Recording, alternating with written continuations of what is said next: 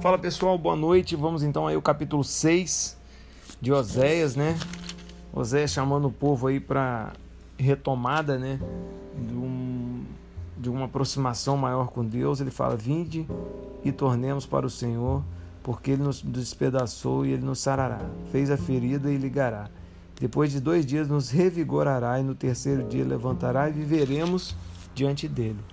E Oséias então vai chamando o povo para é, estar perto do Senhor. Né? E desse capítulo 6, o versículo que eu achei mais legal foi o 6. Ele parece até com o Salmo 51, que ele fala: Pois misericórdia quero e não sacrifício. O conhecimento de Deus mais do que holocaustos, né? Então, no sentido de falar da intimidade, muito mais do que o ritual. No sentido de falar do coração, muito mais do que o físico, né? Do que a prática, mas muito mais você estar com o coração perto de Deus e não simplesmente fazer os atos da liturgia. Né? E aí a gente vê lá no capítulo 7 que ele fala da iniquidade dos reis e dos príncipes. E durante muitas vezes nesses capítulos a gente vê o como a liderança ela pesava nas decisões do povo, né? Como ela atrapalhava ou ajudava o povo a chegar perto do Senhor. E hoje a gente vê que é a mesma coisa, né, pessoal? É, o como os nossos líderes nos afastam ou podem nos aproximar do Senhor, né? Então, você que está em posição de liderança, Deus espera muito de você. Né? A soberba de Israel abertamente o acusa, todavia não voltam para o Senhor, seu Deus, nem o buscam em tudo isso. Porque Efraim é como uma pomba enganada, sem entendimento chamam o Egito e vão para a Síria. Então você vê que interessante, né? Ele está falando é, da infidelidade dos reis e dos príncipes, está falando de que os reis e os príncipes mais atrapalham do que ajudam. E depois ele fala é, do povo que está perdido, né? É, longe de Deus. E aí o versículo, o capítulo 8 fala do castigo, né? De um castigo que está próximo.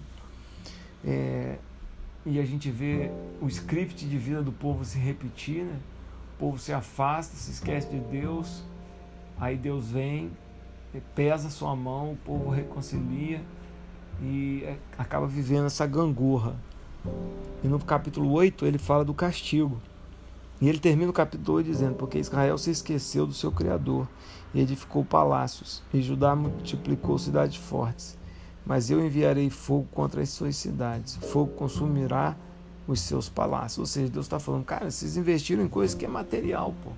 E tão longe de mim, tão longe da minha palavra, tão longe da comunhão, mas vocês investiram um monte de coisa. Vocês acham que essa segurança toda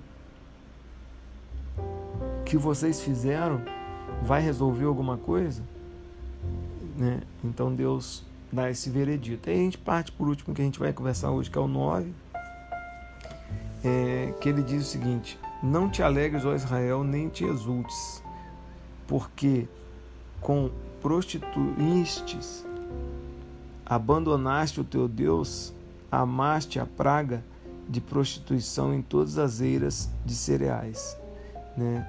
Então, Deus está condenando veementemente a prostituição, né? E quando ele diz a prostituição, não só a material, está falando da, da, espiritual, de se prostituir com outros deuses, né? Que não era Deus. E o engraçado é que é, nesse bojo todo aí, a gente vê que tem a história de Oséias, né? Com o Gomer. Que Deus mandou ele casar com uma prostituta para fazer um, um, um para surtir de ensinamento para o povo, né? E aí no 10: Achei a Israel como uvas no deserto, vi os vossos pais como primícias da figueira nova, mas eles foram para Beal Peor e se consagraram à vergonhosa idolatria e se tornaram abomináveis como aquilo que amaram. Né? Então você vê que aqui está falando de Baal Peor, é um Deus, né? Então está falando que Israel trocou o Senhor por esse Deus e mesmo Deus tendo eles como primícia. Versículo 16: Ferido está Efraim, secaram as suas raízes, não dá fruto. Né? O meu povo, versículo 17: O meu povo os rejeitará, porque não o meu o meu Deus os rejeitará, né? O profeta falando, porque não o ouvem e andam errante entre as nações. Então, pessoal, que eu e você a gente possa ouvir ao Senhor, que a gente possa dar ouvidos ao Senhor, para que a gente não ande errante e para que a gente consiga é, viver uma vida mais plena em equilíbrio do que nessa gangorra espiritual. Amém.